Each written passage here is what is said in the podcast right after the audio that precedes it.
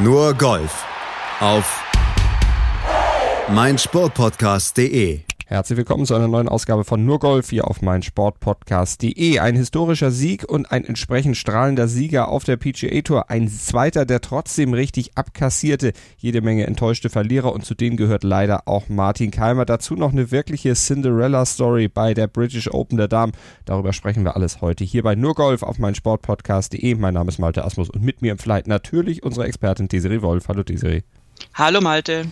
Ja, dann starten wir auch gleich durch mit der Windham Championship, also mit der PGA Tour und dem letzten Turnier der offiziellen Saison. Jetzt kommen ja erstmal nur noch die Playoffs und damit ist die Saison für viele auch schon wieder vorbei, unter anderem auch für Martin Keimer. Nicht vorbei ist sie dagegen für JT Posten, der hat nämlich die letzte Chance genutzt in Greensboro, sich sowohl in die Playoffs gespielt und damit natürlich dann erstmal auch mit diesem Sieg sich die Tourkarte für zwei Jahre gesichert. JT Posten gewinnt die Windham Championship mit minus 20, 22, einen Schlag vor Webb Simpson und zwei Schläge vor Ben Ahn, der eigentlich weite Teile dieses Turniers in Führung gelegen hat. Bevor wir über JT Posten sprechen, lassen wir ihn einfach mal selber zu diesem Sieg was sagen.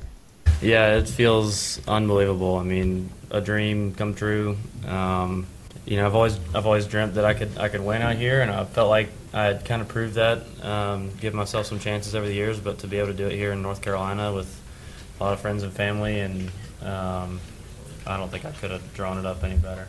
Also Desiree mal wieder ein ganz besonderer Sieg. Ja, auf jeden Fall. Ähm, ich weiß auch äh, wirklich nicht, warum dieser Golfsport immer so unglaubliche, ja, Märchengeschichten in Anführungszeichen, du hast ja auch Cinderella schon angeteasert, äh, liefert ähm, dass natürlich irgendwie eigentlich für jeden Spieler der erste Sieg aufregend ist, es ist ja klar und dass wir da auch aufgeregt drüber berichten, ist auch klar. Aber wir hatten speziell in dieser Saison oder vielleicht auch immer schon, ich weiß nicht, das, das verwässert dann im Laufe der Zeit, hatten wir so viele so krasse Zufälle oder krasse Geschichten, persönliche Geschichten, Heimsiege, ähm, ganz oft dann doch das Momentum, dass die Spieler auf ihren Heimatplätzen dann äh, sich doch sehr wohlfühlen oder sich sehr wohlfühlen, wenn Familie da ist.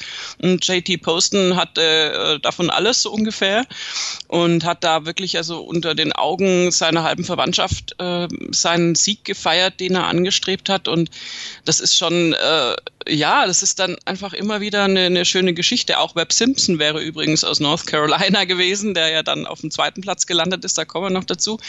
Aber JT Poston, das ist einfach, ähm, das, das ist schon ein Ding, wenn du deinen ersten Sieg da so kurz vor den FedEx Cup Playoffs landest und, ähm, und dann eben, also auch sehr anrührend übrigens äh, mit seinem Großvater auch da. Und sein Großvater war selber ähm, Tourspieler und ähm, er hat ja mit, glaube ich, mit drei Jahren ist er dann natürlich mitgelaufen und hat von ihm da ganz, ganz viel gelernt und äh, das Golfspielen sozusagen mit der, nicht mit der Muttermilch, aber mit der Opa-Milch aufgesogen. Hä? Mit dem Wert des Echten des Opas. Weil, machen wir so, ja. Das ist vielleicht biologisch ein bisschen äh, stringenter. Und ähm, insofern, also da, da gibt es auch eine Tradition in der Familie. Aber Tradition in der Familie ist, ist schön, das haben andere eben auch und andere schaffen es nicht, das dann letztendlich umzumünzen in eine eigene große Karriere. Und JT Poston hat daran gearbeitet, war immer wieder jetzt in Contention und hat sich jetzt mit diesem Sieg natürlich einen großen Traum erfüllt. Und nicht nur einen großen Traum, sondern auch eine historische Leistung hingelegt, denn JT Postons Sieg ist der erste seit 1974, der bogiefrei zustande kam, über volle vier Runden. Das ist auch was, was wirklich ja, vor ihm, wie gesagt, 1974 zuletzt jemand geschafft hat. Richtig, richtig historisch und natürlich auch für ihn was ganz Besonderes und dazu hat er sich in seiner Pressekonferenz selbstverständlich auch geäußert. Yeah, I mean that's something I was telling some people earlier. I don't know, I probably haven't had that many bogey-free rounds this season, this year, uh, much less back-to-back, -back, and to be able to do uh, four in a row is, is, is pretty special, and to be able to uh, finish it off with 62 on Sunday is pretty awesome. Und auch die 62 am Ende, wo er gesagt hat, mit der habe ich es beendet, auch die ist sehr, sehr historisch. Das ist nämlich die Lowest Final Round by a Winner bei diesem Event. Also, und die ist äh, dann egalisiert worden von JT Posten. Also sehr viele historische Bestmarken. Ja, aber also ganz ehrlich, äh, mehr als dieser Sieg wird diese äh, Ansammlung von bogiefreien Runden in Erinnerung bleiben. Ähm, also das ist, ich, ich habe das sozusagen noch nicht erlebt.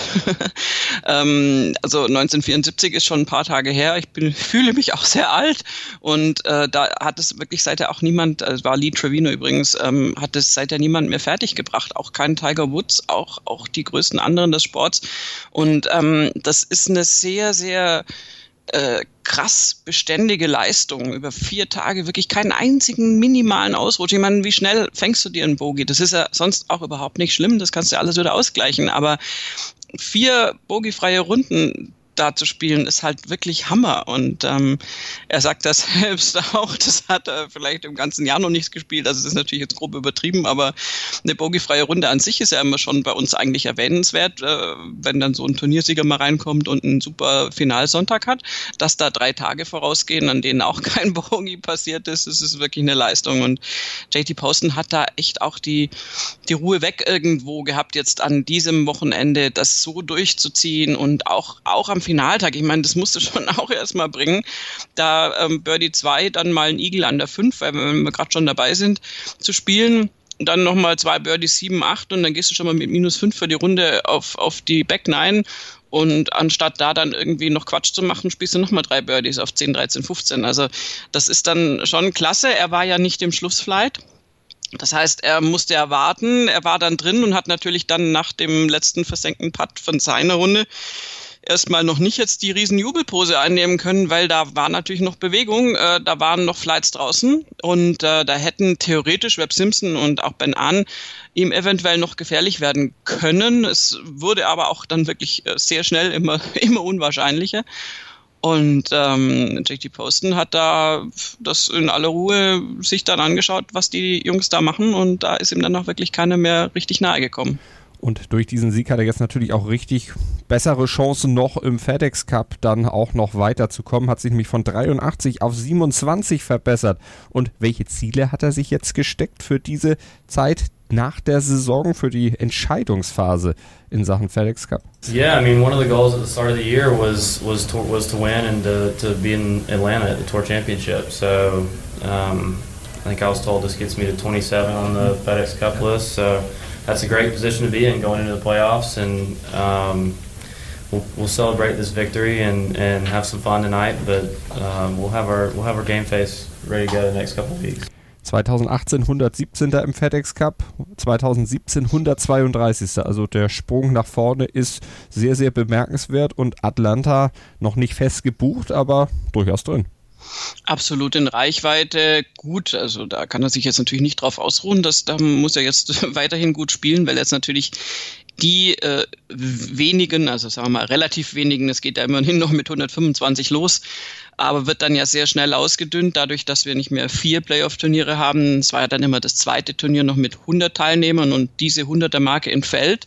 Wir gehen gleich auf 70 Teilnehmer beim zweiten Playoff-Turnier und dann natürlich die magische 30 in Atlanta da muss er tatsächlich jetzt auch noch mal gut spielen, um diese Platzierung zu halten, die er da jetzt hat in, im, im FedEx Cup Ranking. Aber ähm, er hat da einen guten Lauf und äh, das sehe ich jetzt prinzipiell durchaus im Bereich des Möglichen. Und allein die Tatsache, dass er jetzt seinen so lange ersehnten ersten Sieg da äh, sich gönnen konnte, ist, ist ja schon bemerkenswert. Und es ist halt, ich meine, es ist auch wieder was, was wir jetzt nicht zum ersten Mal erzählen, aber er muss ein unglaublich populärer Typ sein. Ähm, es ist tatsächlich so, dass also ähm, natürlich die Spieler, die jetzt vor Ort waren, äh, dann am, am 18. Grün für ihn äh, gewartet haben. Danny McCarthy zum Beispiel, der war schon im Hotel, der war natürlich schon längst fertig und hatte wohl Wäsche eben im Hotel laufen und hat dann seine Wäsche in der Waschmaschine gelassen, weil er sich unbedingt dann die letzten Löcher von JT Poston angucken wollte, weil, weil er eben da unbedingt dabei sein wollte. Und Keith Mitchell zum Beispiel ist der, den wir auch kennen, der hat ja die Honda Classic äh, dieses Jahr gewonnen, auch ein junger Spieler. Ähm, das ist der Roommate von, von, von Poston, äh, da wo die wohnen, auf St. Simons Island. Und ähm, der war leider vor dem Fernseher zu Hause, nur weil er eigentlich kommen wollte. Der hatte auch verzweifelt versucht, einen Flug zu buchen. Aber es war halt äh, eine zu schlechte Wetterlage und er konnte dann nicht mehr selbst da sein. Aber der hat natürlich dann getextet und alles versucht, um da noch hinzukommen. Und ähm, es kam wirklich, also von vielen Spielern, auch auf, auf Social Media dann natürlich, kamen Reaktionen, die vor allen Dingen diese, diese vier bogiefreien Runden natürlich extrem äh, äh, rausgestellt hatten und die meisten, äh, Smiley Kaufman hat zum Beispiel geschrieben, ja, you're insane, four bogey-free rounds und, und also wirklich größte Hochachtung, äh, die ihm da entgegengebracht wurde.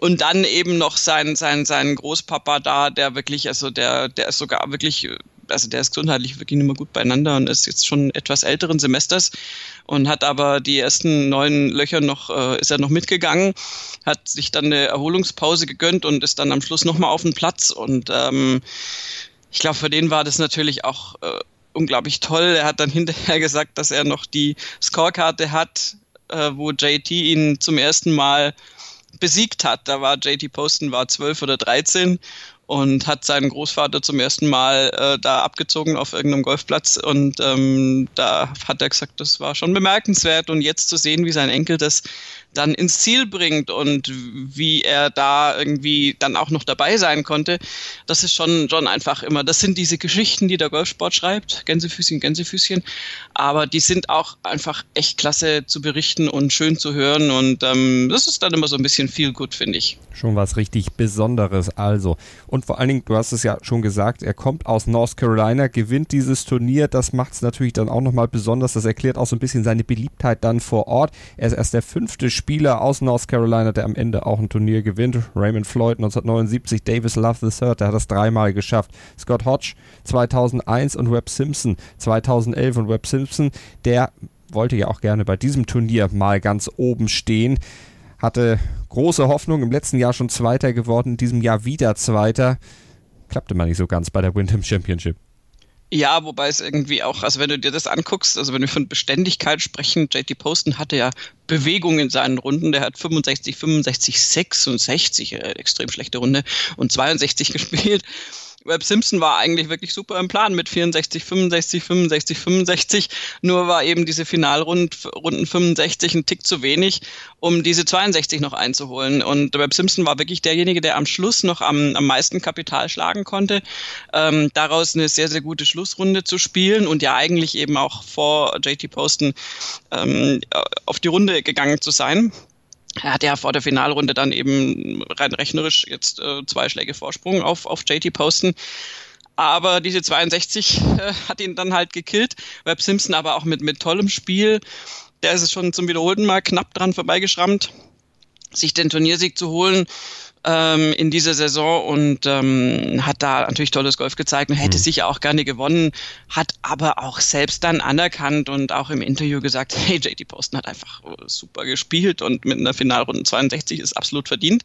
Und da, also das ist auch so was, äh, das ist im Golfen dann, glaube ich, mega wichtig, da das Mindset zu haben, an Web Simpsons Stelle dann jetzt nicht irgendwie zu sagen, oh Gott, ich habe das Turnier verloren und bla bla bla. Du musst sehen, dass du da einfach, dass da halt einer war, der einfach besser war und dass, dass du jetzt halt so eine richtig ganz, ganz großartige Finalrunde nicht unterbieten konntest, aber dass du da bis zum Schluss die Spannung hochgehalten hast und eigentlich, in, also buchstäblich in Contention warst. Wir reden ja wirklich von einem Schlagvorsprung. Da ist also da musste der Finalpart von, von JT Poston fallen und da hätte durchaus noch was passieren können.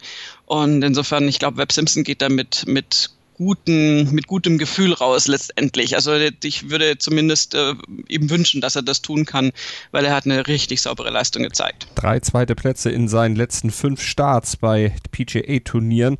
ABC Canadian Open, WGC, FedEx St. Jude Invitational und jetzt eben auch Windham Championship. Das lässt ja dann für die Playoffs für ihn sicherlich einiges hoffen. Und vor allem, er muss sich mit dem zweiten Platz auch ja, trösten und kann sich damit auch trösten, weil er nämlich trotzdem noch einen richtig schönen ja, Preisgeld. Äh, schöne Summe Preisgeld eingesammelt hat, denn er kriegt nicht nur die 670.000 Dollar für den zweiten Platz, sondern auch 550.000 Dollar Bonus, weil er in die Windham Rewards noch mit reingesprungen ist, in die Windham Rewards Top 10 nämlich.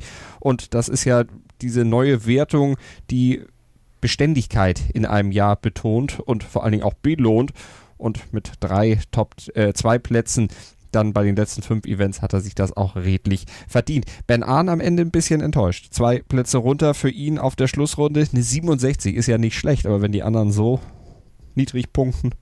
Ja, es ist, äh, ich hatte schon Angst, du würdest mich nicht drauf ansprechen, aber natürlich hatte ich keine Angst, weil ich wusste, dass es jetzt kommt. Ähm, ben An ist eben der, der mit einem nicht so guten Gefühl da rausgehen wird, also aus meiner Sicht. Und äh, also jetzt, äh, um Gottes Willen, er hat ein sehr, sehr gutes Turnier gespielt, aber er wird sich äh, ärgern und er wird ein bisschen hadern und er wird äh, doch ein bisschen verarbeiten müssen wie er die Schlussrunde abgeschlossen hat. Der hat ja wirklich angefangen mit einer 62, 65, 66, alles super im Plan, ähm, lag da wirklich sehr, sehr komfortabel über die meiste Zeit des Turniers und hat ja auch die Schlussrunde sehr, sehr, sehr gut begonnen. Er hatte die Front Nine ähm, auch bogiefrei gespielt mit drei Birdies. Da bist du erstmal äh, super im Rennen, alles schick. Und äh, dann sowieso auch nochmal auf der 10. Birdie, immer noch alles gut. Und ähm, er hat dann auf den letzten paar Löchern ein bisschen Federn gelassen. Ähm, das erste Bogey dann auf der 15 gespielt, da an einem Paar 5.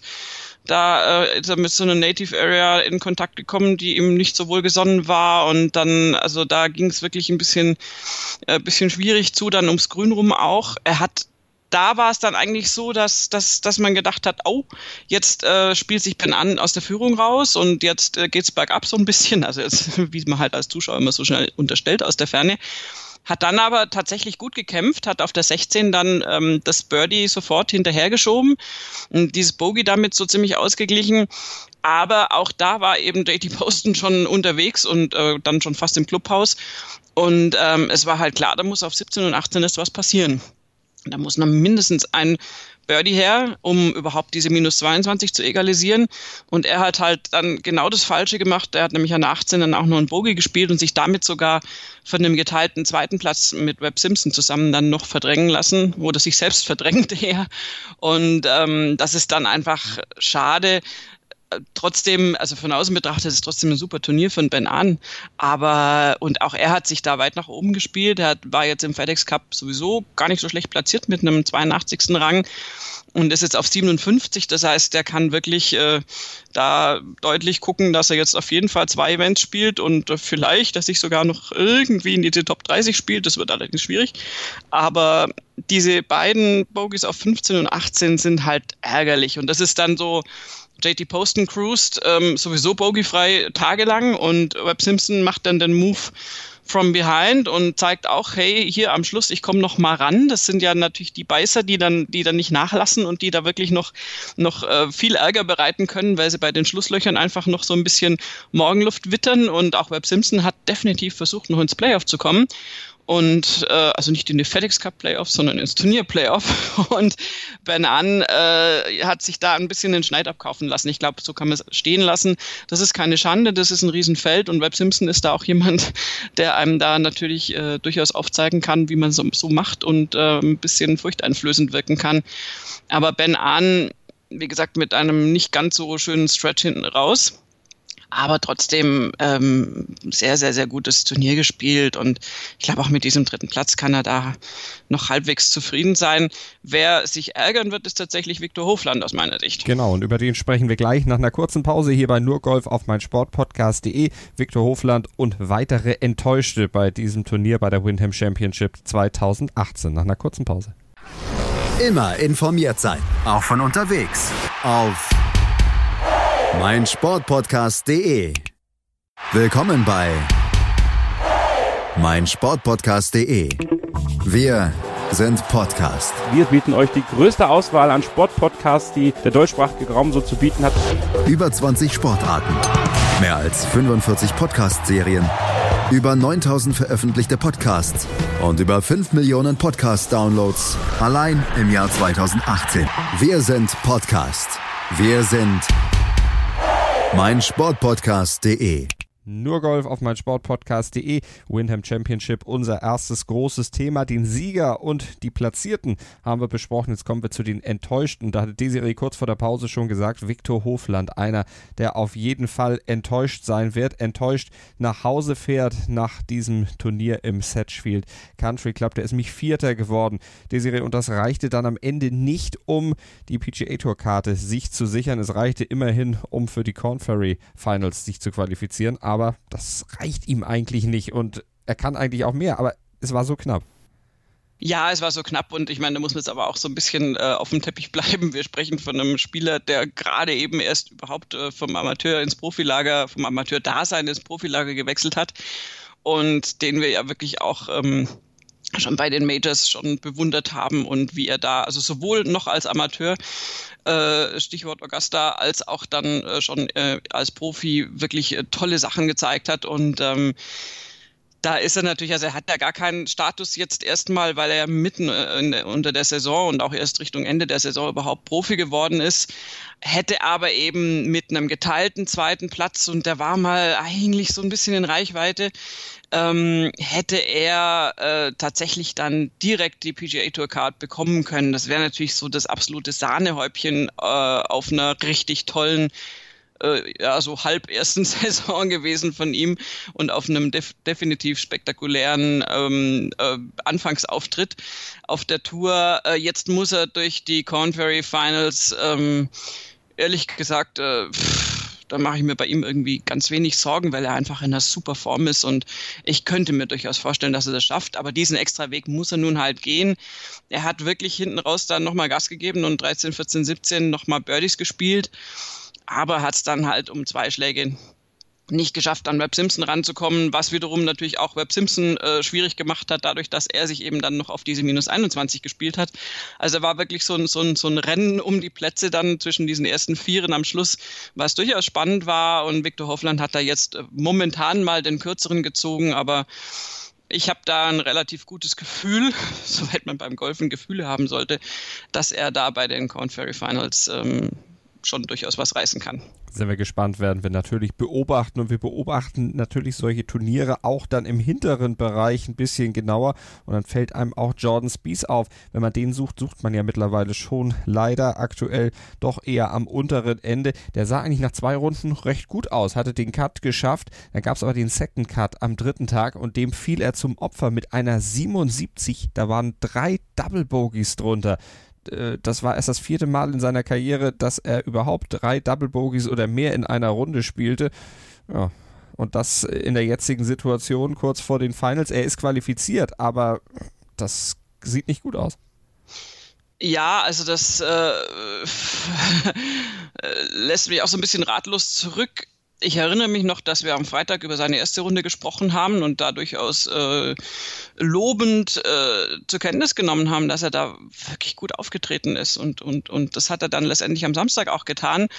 Aber ich, entweder habe ich es nur gedacht oder ich habe es auch gesagt, ähm, bei Jordan Spieth ist das Problem im Moment, dass er nicht, nicht diese Konstanz hat, dass er also schon gar keine vier bogiefreien Runden spielen kann wie JT Poston, aber dass eben ganz oft so, so, so ein bisschen krasse Ausreißerrunden dabei sind und damit meine ich leider nicht die äh, in die guten Bereiche, sondern wirklich so ein paar ähm, ja, äh, Kurven nach unten. Und die die er jetzt da geliefert hat. Ich meine, er hat Pech. Er ist tatsächlich einer der letzten Spieler oder wenn sogar der letzte Spieler, der der Second Cut Regel zur, äh, zum Opfer gefallen ist, die es im folgenden, in der nächsten Saison dann nicht mehr geben wird.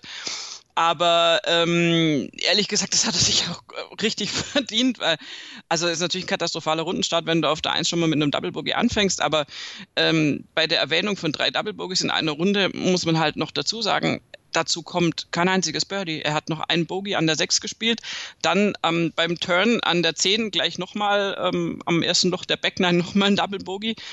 Ähm, immer rechts raus die Abschläge, dann irgendwo im Gemüse und, und dann an der 13 gleich nochmal ein Double Bogey.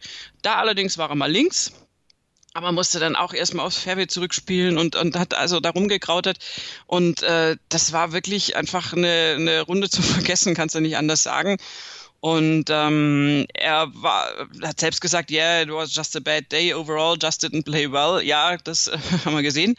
Ähm, aber es ist halt krass, wie er von von zwei Tagen, an denen er auch fantastisch gepattet hat. Das war so ein bisschen alter Jordan Spieth wieder am Donnerstag und Freitag, wie er dann zurückgeht auf diese, auf diese dritte Runde, die ja, da hat er insgesamt 32 Putts gebraucht. Ich meine, und das dazu, dass er ja sowieso schon keine Fairways äh, getroffen hat. Er hat vier Fairways getroffen von 14. Das ist eine katastrophale Statistik und dann eben noch einen Haufen Putts brauchen. Das ist dann an zwei Ecken zu viel und da äh, das geht einfach gar nicht. Und ähm, er hat da natürlich irgendwie, ja, äh, versucht natürlich äh, positiv zu bleiben, auch im Interview, aber ist ein bisschen, ja, ist ein bisschen ärgerlich. Ähm, ja, er wird, er wird es wahrscheinlich einfach ein bisschen versuchen, da zu resetten vor den, vor den Playoffs und das muss er auch tun. Ähm, wie er das genau macht, ähm, ist, ist die eine Sache. Er hat zumindest den einen positiven Schluss gezogen, hat gesagt, this extra day could serve me really well through the playoffs. Also sprich, er hat das einen Tag mehr, um sich auf die Playoffs vorzubereiten. Nur ja, möge diese Interpretation dann auch zutreffen oder möge er daraus auch Nutzen ziehen können, weil John Spieth in einer guten Form äh, ist natürlich immer äh, das, das betrachtenswert. Aber momentan kaut er da, da echt ein bisschen rum. 69. aktuell im FedEx Cup Ranking. Gucken wir auf weitere Enttäuschte und da fallen natürlich dann auch die Deutschen erstmal auf. Alex Shaker, bester Deutscher bei der Windham Championship als geteilter 60. Nützt ihm aber alles nichts, denn im FedEx Cup, da liegt er nur bei oder auf Rang 203. Stefan Jäger, auch der verpasst die Tourkarte, liegt auf 152 im FedEx Cup nach seinem verpassten Cut und Richtig bitter war es für Martin Keimer. 141. am Ende im FedEx Cup und er, auch er schaffte den Cut nicht, obwohl er nach der ersten Runde eigentlich noch ganz gut unterwegs war. 66 gespielt, aber am zweiten Tag dann der Einbruch 75 und damit der Sturz runter im Leaderboard und er ist die Tourkarte los. Das können wir sagen. Seine fünf Jahre Ausnahmegenehmigung nach dem Sieg bei der US Open 2014, übrigens seinem letzten Turniersieg, die ist erloschen. Damit ist Keimer dann raus aus der Geschichte und er läuft sogar Gefahr, äh, sowieso auch noch weiter sanktioniert zu werden von der PGA Tour, weil er nämlich die Minimumanzahl an Turnieren in diesem Jahr gar nicht gespielt hat. Das war sein 14. Start. 15 sollte er eigentlich spielen. Genau, also 15 Starts sind äh, das Minimum, was die PGA Tour vorgibt. Er hat 14 gespielt, du hast schon richtig gesagt. Das heißt, rein theoretisch kann die Tour eben auch diesen eingeschränkten Status, den diese Top 150 ähm, Spieler ja dann noch bekommen, du kriegst so eine eingeschränkte Membership, können sie ihm theoretisch auch noch wegnehmen. Ähm, ja, er, er muss jetzt über diese Corn Ferry Finals einfach gehen und ähm, genauso wie alle anderen auch. Und er befindet sich da in durchaus prominenter Gesellschaft. Aber Martin Keimer ist da jemand, der auch in den USA da natürlich ähm, erwähnt wird mhm. und über den da berichtet wird, weil man natürlich äh, nicht so richtig versteht, warum er wirklich seit 2014, wo er die US Open gewonnen hat und da natürlich Major Champ und alles Mögliche war, tatsächlich gar nichts mehr irgendwie reißen konnte. Also jetzt turniertechnisch in den USA und ähm, das ist schon ein bisschen, bisschen ärgerlich. Äh, bisschen ärgerlich ist äh, deutlich untertrieben. Es ja, bleibt uns nur zu hoffen, dass er da vielleicht dann in den Playoffs noch, noch was, was reißen kann und, und sich die Tourkarte doch noch erspielen kann. Er wird natürlich auf der European Tour jetzt noch, noch einige Male aufziehen, da ist er die Saison noch lang nicht vorbei.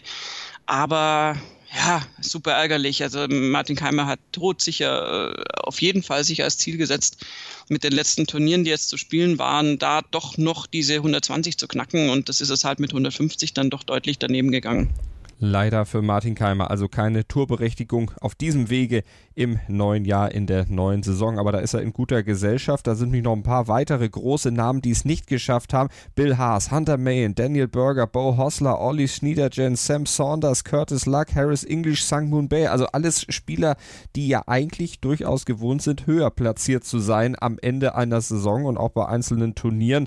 Wer ist denn da für dich der prominenteste Mann die du da rauspicken würdest? Bill Haas ja zum Beispiel, hat er auch den FedEx Cup schon mal gewonnen. Ja, auf jeden Fall. Also der hat aber halt auch wirklich in dieser Saison gar nicht gut gespielt. Hat auch schon lang nicht mehr gewonnen. Also bei ihm ist es nicht 2014, aber Januar 2015. Also da ist er fast bei Martin Keimer. Und ähm, in dieser Saison gerade mal zwei Top Ten Finishes, das ist äh, für einen Spieler dieser Qualität oder dieser Vergangenheit einfach deutlich zu wenig. Ähm, gilt übrigens auch für Hunter Mayen. Der hat auch letztes Jahr die, ähm, die damals Web.com Finals noch spielen müssen und sich da die, die Tourkarte wieder erspielt. Bei dem ging es ja wirklich echt auch nach unten zwischenzeitlich. Aber er hat ähm, 20 Mal gespielt und halt gerade einmal irgendwie einen geteilten 15. Platz bekommen, ansonsten nichts erreichen können. Bei Daniel Berger würde ich noch mehr äh, tatsächlich eine Verletzung ins Feld führen. Der hat vor zwei Jahren President's Cup gespielt, davon kann keine Rede sein im Moment. Der war jetzt überhaupt gar nicht auf der Bildfläche, hat natürlich den kompletten Herbst verpasst, weil er eine Verletzung hatte. Der könnte tatsächlich eine Medical Extension bekommen wenn man natürlich, äh, also die ihm dann die Möglichkeit gibt, einen vollen Status wieder zu erreichen. Ähm, Ja, bei Bo Hossler und Olli Schneiderjens ist es so, dass das jüngere Spieler sind, die tatsächlich ähm, zwar tolle Auftritte hatten, teilweise auf der Tour, aber bei denen so ein Auf und Ab finde ich noch eher erklärbar ist. Sam Saunders ist äh, das Gegenstück zu JT Poston, wenn man sich dran erinnert, was ich da gesagt habe, von wegen ähm, Großvater und äh, Golfer und Familie und frühzeitig angeführt werden. Das ist bei Sam Saunders natürlich definitiv auch der Fall.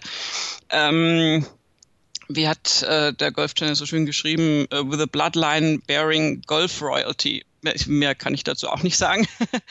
Und bei ihm ist es immer so, dass man immer so guckt und so denkt, so Mensch, du könntest doch auch mal irgendwie so da so richtig äh, auf, äh, auf Touren kommen und auf Touren kommen. Haha, der war unbeabsichtigt. Ja, ähm, passt ja, passt leider sehr gut.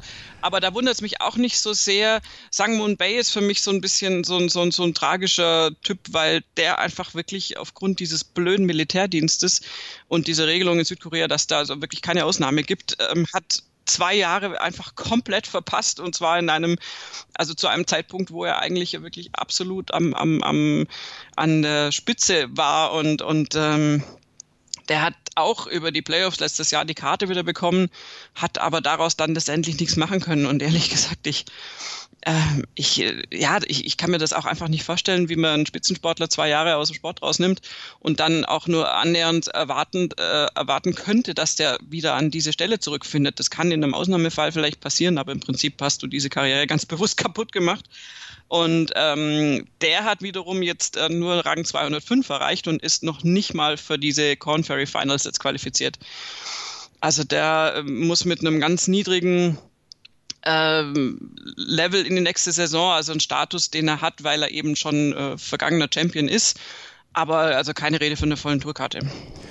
Die volle Tourkarte hat dagegen Zach Johnson, aber als geteilter 53. hat er nicht genug Punkte gesammelt, um dann auch die FedEx Cup Playoffs zu erreichen. Zum ersten Mal in der Zeit, seit es die FedEx Cup Playoffs gibt, ist Zach Johnson nicht dabei. FedEx Cup Platz Nummer 154. Gut, er muss sich keine Sorgen um die Spielberechtigung machen, aber das ist auch schon so ein Zeichen. Nagt da der Zahn der Zeit am Major Champ? Ja, ich würde sagen, der Zahn der Zeit und auch der Zahn der Verletzungen nagt auch an Jimmy Walker der nur un, unwesentlich dahinter liegt. Und wenn wir jetzt ganz böse sind, ähm, ist auch Jason Duffner, der in der gleichen Situation ist, auch 136. auch bei den Playoffs nicht dabei, äh, geht in dieselbe Richtung eigentlich. Das sind so drei Spieler, die wirklich Konstanten waren der amerikanischen Ryder Cup Teams, zeitweise auch. Und natürlich zum Teil Major-Sieger und alles Mögliche. Auch Jimmy Walker ja eine unglaubliche Hochphase, aber auch von Krankheiten gebeutelt. Und also bei den dreien, äh, die werden jetzt nächste Saison wahrscheinlich äh, unglaubliche Ergebnisse spielen, weil ich mich jetzt hier wieder aus dem Fenster lehne. Aber ähm, also nach dem, was jetzt in der vergangenen Saison war, musste ich sagen, also gerade auch bei Zach Johnson, der wurde dann unter Optimalbedingungen, sprich bei seinen Heimturnieren oder bei Turnieren, wo er traditionell gut gespielt hat, ja dann immer so ein bisschen noch in den Fokus genommen. Äh, so nach dem Motto, ja, also da müsste es ja eigentlich zumindest mal was, was gehen und so. Mhm, nee, also, ist, also zumindest im Moment sind die alle drei ganz, ganz, ganz, ganz, ganz weit weg von der Form, die sie mal hatten. Und sie sind also definitiv für den Golfsport her, äh, vom Golfsport her auch nicht mehr jung genug, um da jetzt noch einfach so einen riesen Move einfach äh, zu machen. Also ich, ich sehe das da nicht ganz. Also äh, Austin Cook und Brandon Steele, die in einer ähnlichen Situation sind, sind, sind viel jüngere Spieler, die da denke ich, viel mehr Potenzial haben, sich von so einem ja, jetzt nicht ganz so tollen Jahr definitiv wieder zu erholen und die nächste Saison einfach wieder gut zu starten. Aber auch Zach Johnson kann jederzeit überraschen. Wir werden sehen. Werden wir machen und natürlich beobachten hier bei uns bei Nurgolf auf meinsportpodcast.de. Nur einer von vielen Podcasts auf unserer Webseite auf meinsportpodcast.de, Deutschlands größtem Sportpodcast-Portal. Klickt euch einfach mal durch unser Angebot. Tennis, Fußball, Rugby, was haben wir noch? Wir haben Snooker, wir haben Darts, wir haben American Football, wir haben so viel. Klickt euch einfach mal durch, macht euch selber einen Eindruck, ein Bild von unserem Angebot und sucht euch mal raus, was euch vielleicht interessieren könnte. Tolle Podcasts bei uns im Angebot und bei uns hier bei Nurgolf geht es gleich weiter mit einem tollen Turnier und einer tollen Siegerin, einer wirklichen Cinderella-Story bei der British Open der Damen in Woburn. Hören, was andere denken auf meinsportpodcast.de die komplette Welt des Sports. Wann und wo du willst. Zwei Männer. Seidel und der Klöster, ja, von den beiden halte ich nichts. Eine Aufgabe. äh, höchste Disziplin, Männer. Das Fußballgeschehen der vergangenen Wochen knallhart und kompetent auf den Punkt gebracht. Faktlos. Der Fußballpodcast mit Seidel und Klöster. Jeden Freitag neu auf meinsportpodcast.de. Nur Golf auf meinsportpodcast.de mit Malte Asmus und Desiree Wolf und wir kommen zur British Open der Damen Woburn Golf Club in Milton Keynes. Am Wochenende fand dieses Turnier also statt, ging in die Entscheidung und am Ende, da war es eine wirkliche Cinderella Story, denn die junge Dame, die man in der Branche Smiling Cinderella nennt, die hat am Ende auch gewonnen. Hinako Shibuno, minus 18, ihr Score, ein Schlag Vorsprung nach vier Runden auf Lisette Salas, die holt mit minus 17 den zweiten Platz und Jin Jung die wird Dritte mit minus 16 aus deutscher Sicht. Da können wir vor allen Dingen den geteilten elften Platz von Caroline Masson gleich nochmal hervorheben. Desiree, aber vorher sprechen wir über Hinako Shibuno, Smiling Cinderella. Das Lächeln wollte ihr gar nicht aus dem Gesicht gehen, vor allen Dingen nicht nachdem sie an der 18 dann diesen Megaputt gelocht hat, der ihr den Sieg gebracht hat. Ja, und äh, ganz ehrlich, das sind wir schon wieder bei Golf und bla und schreibt die schönsten Geschichten und so, auch wenn andere Leute behaupten, dass es der Fußball wäre. Ähm, das ist unglaublich. Also diese Frau äh, erschien am ersten Tag schon auf dem Leaderboard und ich dachte, hä, wer, was, kenne ich nicht. Dann dachte ich so, hä, wieso kenne ich die jetzt nicht, das gibt's doch nicht. Und dann, ah, okay, erstes Turnier. Dachte ich mir so, ja gut, kann ja, kann ja mal quasi passieren, aus Versehen gut zu starten, aber never ever, das ist hier ein Major-Turnier und oh je, die wird noch federn lassen, ja, siehst du mal, von wegen. Ähm, Hinako Shibuno hat ein unglaubliches Turnier gespielt ähm, und es, das Beeindruckende ist die Art, wie sie das macht. Also diesen Namen Smiling Cinderella, den hat sie nicht umsonst, den, den kann man wirklich nachvollziehen, weil sie ein strahlendes Lächeln hat, was sie eben auch auf dem Platz durchaus schon anwendet. Also es ist nicht so, dass das dann, dass sie ist eben keine der Spielerinnen, wir haben das ja sehr, sehr oft, ähm, gerade auch bei den asiatischen Spielerinnen, was ja rein fürs Golfspiel ja eine, wie ich finde, massive Qualität sein kann, dass du mega fokussiert da durchgehst. Wir hatten ja schon oft berichtet, äh, ich gucke nicht aufs Leaderboard, ich konzentriere mich nur auf mich selbst. Ähm, ich weiß gar nicht, wo ich stehe, ich versuche einfach mein Bestes zu geben und so weiter. Dieses Mindset ist prinzipiell sehr erfolgreich so ein sehr gutes, wenn es dann äh, funktioniert. Und das haben wir sehr, sehr oft. Und dann ähm, bekommst du von den Spielerinnen natürlich auch nichts mit. Äh, ich meine, das ist deren gutes Recht, die verdienen ihr Geld mit diesem Job, alles gut. Und Hinako Shibuno sieht es aber auch anders. Sie sagt einfach auch, naja, das sind ein Haufen Leute, die kommen, um uns Golf spielen zu sehen. Und ich möchte einfach, dass die da auch Spaß bei haben. Und äh, ich möchte das, möchte denen auch einen guten Tag bereiten irgendwie. Und dazu gehört äh, offensichtlich auch, ob es bewusst oder unbewusst, dass sie einfach lächelnd über den Golfplatz geht, dass sie relativ früh auch da schon Leute gehighfived hat aber eben nicht jetzt aus einer Arroganz heraus, sondern einfach aus einer Freundlichkeit heraus und, ähm, und auch aus einem, natürlich noch aus einer Unbeschwertheit heraus. Da müssen wir jetzt tatsächlich gucken. Sie ist 20, wie sich das dann weiter verhält, ob sie sich das bewahren kann, das wäre unbezahlbar. Ähm, äh, weil sie natürlich jetzt komplett auch ohne Druck spielen konnte. Keiner hat von ihr irgendwas erwartet, keiner kannte sie vorher. Das ist natürlich immer eine sehr angenehme Situation. Das wird sich jetzt sofort ändern. Aber die Art, wie sie da einfach rangeht, ich meine, sie hat dann auch an der 18, die ist mitten im Turnier äh, und in der entscheidenden Phase, ähm, es ist ja nicht so, dass sie da fünf Schläge Vorsprung gehabt hätte, ähm, macht sie dann einen Abschlag, sehr beeindruckend übrigens, äh, natürlich, und steht dann da und steht auf dem Fairway, steht vor dem entscheidenden zweiten Schlag aufs Grün, das ist ein paar vier, und ähm, muss den ja auch wirklich treffen, weil sie jetzt ja durchaus äh, absolut, also sie war in geteilter Führung mit Ashley Buhai und ähm, insofern war klar, da muss ein Birdie her, um das Ding zu gewinnen. Und, ähm, und sie hat dann tatsächlich wirklich, ähm, äh, Entschuldigung, übrigens nicht mit Ashley Bohai, um Gottes Willen, mit Lisette Salas, da habe ich jetzt äh, einen falschen Namen genannt. Mit Ashley Bohai war sie im Flight, weil die natürlich im, im Schlussflight mit dabei war. Lisette Salas hatte ja die minus 17 und im Clubhaus so rum. Und äh, es war klar, da muss ein Birdie her. Und dann hat sie auf dem Fairway was zu ihrem Caddy gesagt. Und der hat dann einen totalen Lachanfall bekommen. Und äh, natürlich haben sich alle dann gefragt, was haben die denn da gesprochen? Und dann kam hinterher raus, dass sie zu ihm irgendwie sinngemäß gesagt hat, so ja, wäre es natürlich blöd, wenn ich jetzt einen Schenk machen würde. Also so, wo ich mir nur gedacht, oh Gott, oh Gott, du darfst das Wort doch nicht mal denken. Hat sie natürlich nicht, sie spielt natürlich aufs Grün, liegt dann aber auch, keine Ahnung, fünf, sechs Meter, ich kann das immer auf die Entfernung schwer, schwer schätzen, von der Fahne noch weg und hat ja immer noch, äh, also einfach ganz klar, wenn du hier zwei Putts brauchst, dann musst du erstmal noch ins Playoff geht wirklich strahlend aufs Grün, stellt sich hin und macht diesen Putt, donnert den ins Loch wirklich. Also wenn der nicht reingegangen wäre, der wäre der wäre ja übers Grün rausgerollt, so gefühlt. Also er war wirklich mit Schmackes. Und und dann natürlich, ich meine, dass sie dann lächelt, das war dann sowieso klar. Also äh, das war kein Lächeln mehr, das war ein äh, fettes Strahlen im Gesicht und, und hat damit natürlich echt die Herzen im Sturm erobert, weil sie logischerweise natürlich kein Wort Englisch spricht, weil sie bisher wirklich nur in Japan gespielt hat, das erste Turnier überhaupt irgendwo anders gespielt jetzt und dann gleich ein Major gewonnen. Das ist mal ein Entrance auf der internationalen Bühne.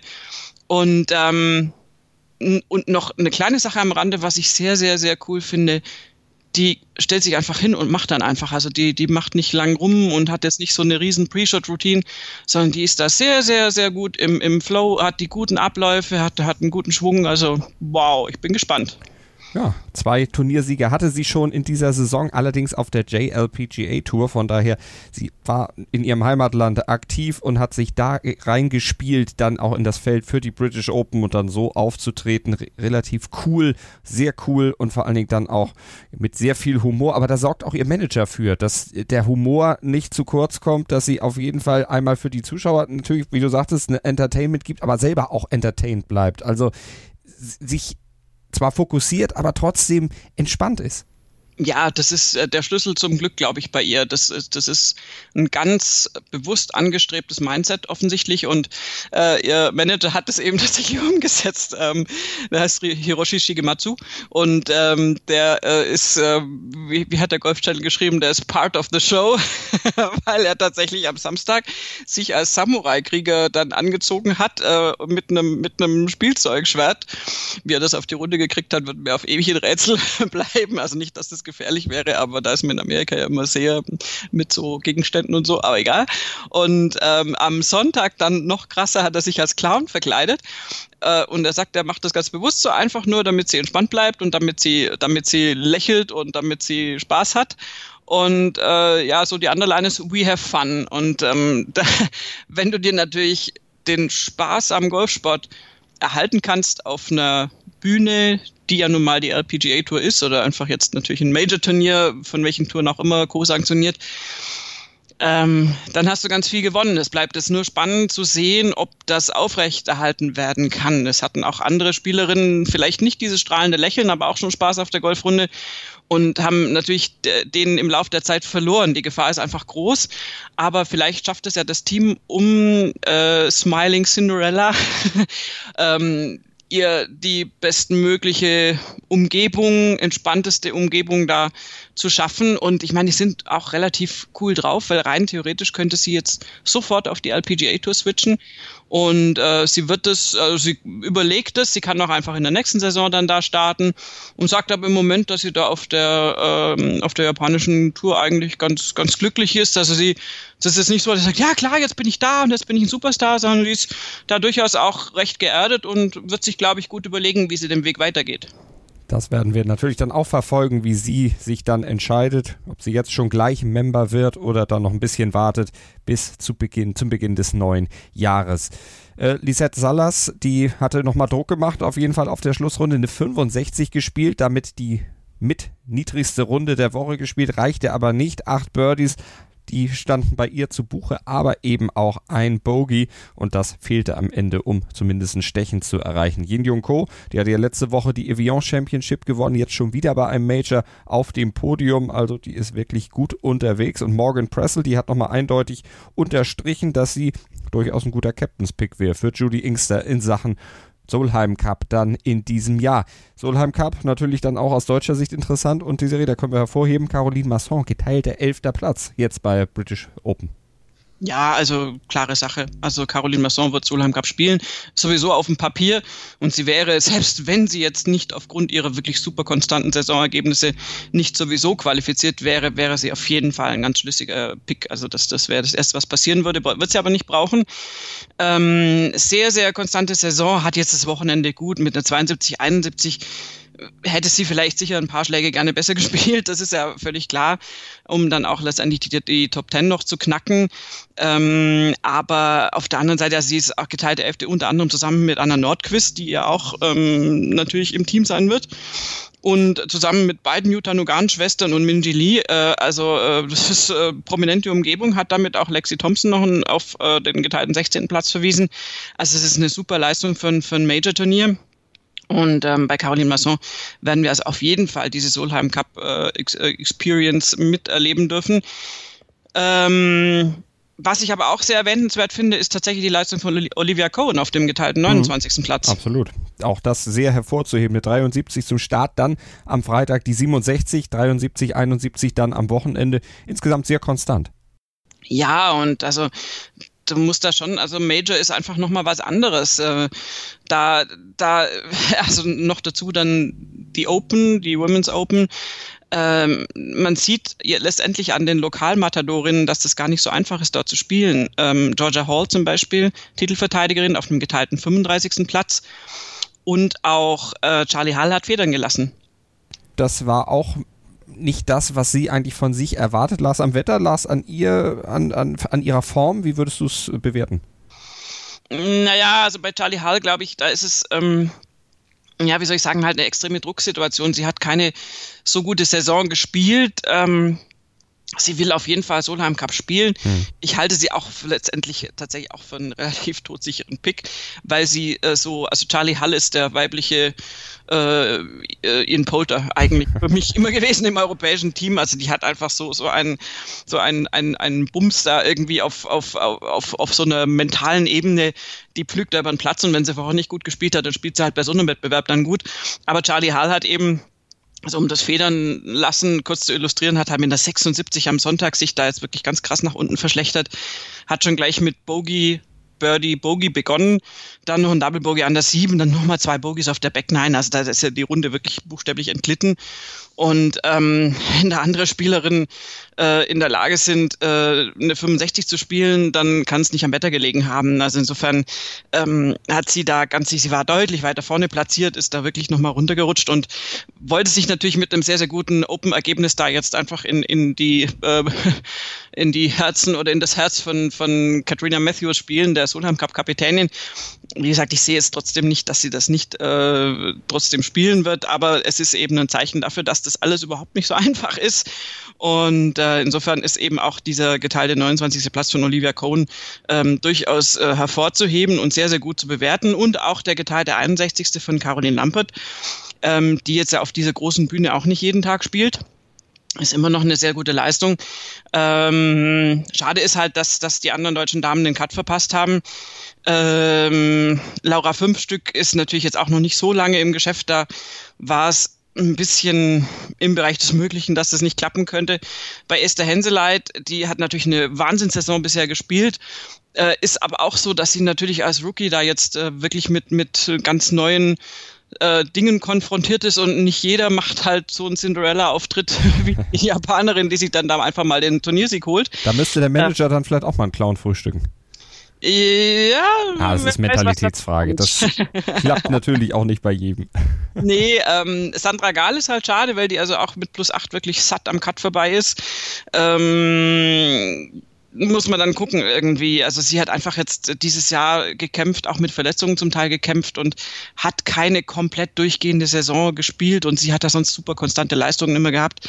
Das merkt man dann halt in so einem Moment. Lydia Coe übrigens ähm, auf einem äh, geteilten, verpassten Cutplatz mit Esther Henseleit als praktisch Vorletzte mit plus 12, nur noch getoppt von Laura Davies, die äh, in ihrem Alter tatsächlich, also es ist überhaupt nicht respektlos gemeint, aber die 82 vom ersten Tag, das war halt so ein bisschen heftig. Sie hat dann am zweiten Tag sich da noch ein bisschen rangekämpft.